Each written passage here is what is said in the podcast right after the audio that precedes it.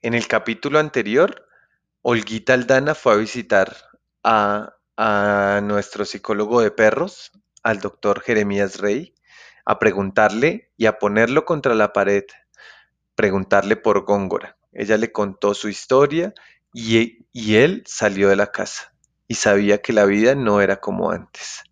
Vamos a ver qué nos depara la historia del día de hoy.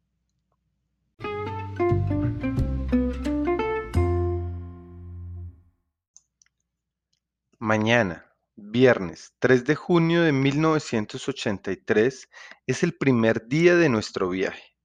Todo va a estar bien. No he salido de la casa desde hace muchos años, pero en los peores de los casos, que son la muerte y el ridículo, todo va a estar bien. ¿Qué de malo puede pasar? ¿Que nos perdamos por las montañosas carreteras de Colombia? ¿Que nos encontremos por el camino alguna banda de maleantes de aquellos? ¿Que nos perdamos en un paraje lleno de animales salvajes de tierra caliente? ¿Que nos roben? ¿Que nos secuestren? ¿Que se burlen de nosotros dos? un viejo psicólogo de perros de corbata y una niña genio con un impermeable amarillo por andar por ahí en una bicicleta de dos puestos en la búsqueda de un pastor ovejero? Pues sí, puede pasar lo peor de lo peor, pero nuestro viaje es un hecho.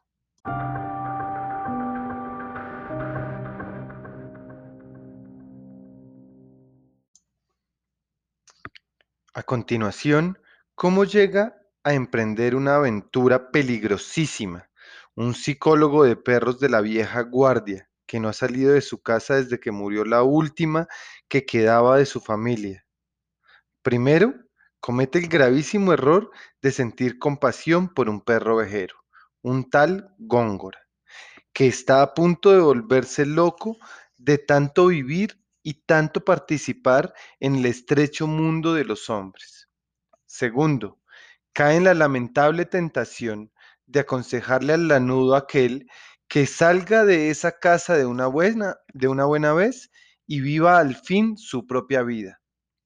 Tercero, corre el riesgo de abrazar a una niña flaquísima, como un paraguas de paja que no deja de llorar porque su mascota, su única compañía, el tal Góngora, se ha ido sin dejar ni una nota.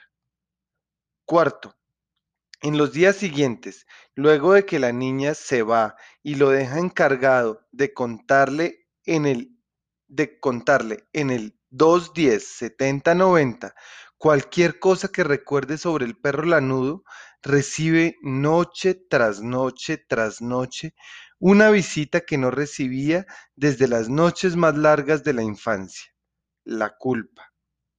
La disciplinada, obstinada, espeluznante, despertadora, desequilibradora, culpa.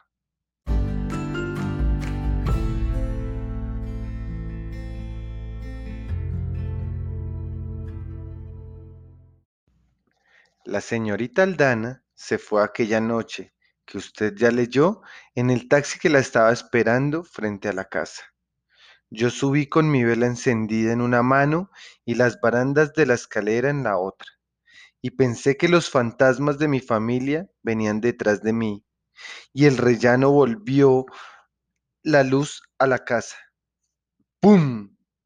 A lo lejos, en el fondo del pasillo del segundo piso, saltó la imagen del televisor súbitamente encendido por la vuelta de la energía eléctrica. Y a mí, que soy un miedoso porque los hombres, porque los hombres tradicionales, como yo, aún creemos en fantasmas y en ángeles exterminadores, y los vemos, el corazón se me fue a la barriga. ¡Qué miedo! Odio a las personas. Odio, por lo tanto, las películas con personas. Ver la vieja, el mundo está loco, loco, loco. No obstante, me devolvió en ese momento algo de la paz que había perdido por culpa del perro ovejero y su inquietante dueña. Estaba en la escena chistosísima que más recordaba. Sálvese quien pueda, cada hombre por su cuenta y, como ya había encendido todas las luces para que todas las sombras se fueran como las moscas y zancudos y cucarachas por las ventanas, me sentí a salvo, en mi casa. La sensación fue breve. Usted sabe cómo es eso. Usted tiene que saberlo. Un minuto se está bien y un rato después, ya en pijama, ya vencido, uno mismo no se deja dormir. Eso le pasa a todo el mundo.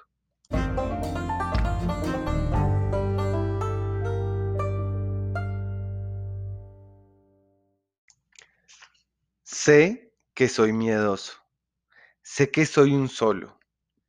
Créame, en todo caso, porque estoy diciendo la verdad, que desde esa madrugada volví a oír que los fantasmas que me tocaron en suerte estaban poniendo la mesa del comedor. Fueron terribles los días desde aquella noche.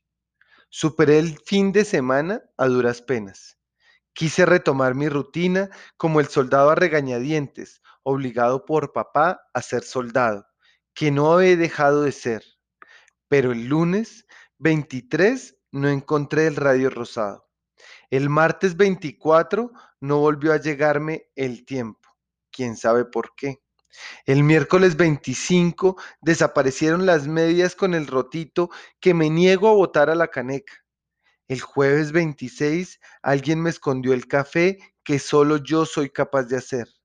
El viernes 27 no aparecieron por ninguna parte las fichas que me hacían falta para completar el rompecabezas de las meninas. El sábado 28 perdí la mañana en vano en búsqueda de mi copia del álbum de Pedro Infante, Pedro Infante se llama, en donde está por un amor. El domingo 29 se me refundió de manera sospechosa la peinilla de plata que he tenido desde que era bebé y no pude hacerme a mí mismo en el espejo del baño. Y fue la, la gota que rebosó la copa. Lo peor.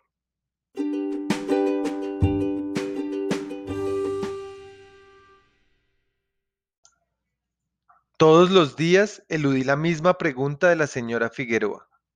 ¿Está bien, doctor? ¿Le pasa algo? ¿Seguro que no le pasa nada, nada, nada? Todos los días fingí frente a la gata Estela que mi problema era un poquito de acidez estomacal. Saque los gases, doctor. Sáquelos tranquilo, que yo tengo olfato de gato, me decía ella un poco más malvada que benefactora. Todas las noches desconecté el teléfono para que no me sorprendiera una llamada inquisitoria de la señorita Aldana. Y sí, todas las noches hice lo mejor que pude para no escuchar ruiditos de cubiertos y de platos que venían del comedor. El domingo pasado en la tarde no di más. Pedí a mis dos asistentes, a la señora Figueroa y a su gata Estela, que vinieran de, inmediato a discutir conmigo lo que me había estado pasando. La expresión fue exactamente esa, de inmediato y ellas acudieron en sus inesperados trajes de fin de semana y escucharon con suma atención lo que tenía yo para confesarles, que cometí, un el, cometí el error imperdonable de aconsejarle al perro lanudo que se fuera de su casa, que me porté como un profesional.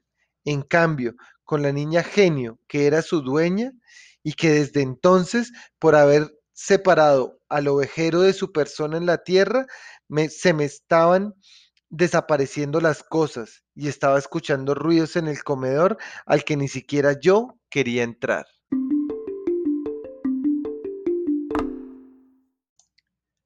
Ya no me dejo dormir bien, les dije, y me estoy acostumbrando a sentirme mal. Solté un montón de frases sueltas más, y el muy desagradecido le rompió su telescopio amado y yo terminé abrazándola como cualquier civil porque no puedo ver llorar a nadie. Y me, llené, y me llenó de mocos pegajosos la corbata que me gusta. Y solo se me ocurrió repetirle el todo va a estar bien que yo le digo a mis pacientes. Y se me fue la luz en esta casa que de noche da miedo porque se despiertan los fantasmas que sabemos y yo ya no sé qué hacer para recuperar mi pobre y maltratada rutina. y he estado pensando en llamarla a preguntarle si ya apareció, si ya está bien, si me da permiso para seguir adelante con mis cosas, pero eso le pasa a todo el mundo. Exclamó Estela en vez de decirme, pero qué mala época, y agregó, ¡Miau!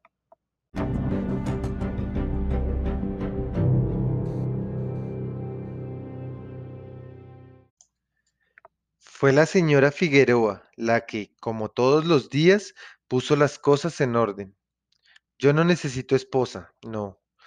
Yo no necesito nada, porque la señora Beatriz Figueroa, que tiene su propia familia y a ellos les dedica su tiempo libre con la misma entrega con la que se dedica a su trabajo, me dice que debo hacer hora por hora.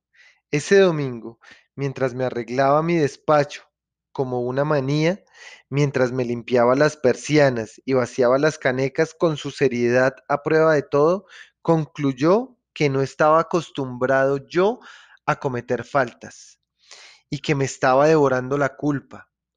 No dijo, yo sabía que algo le estaba pasando, ni nada de eso, pero sí repitió, es la culpa. Y creo que debemos llamarla ahora mismo, por poco profesional que le suene, remató. Usted no puede seguir durmiendo a medias.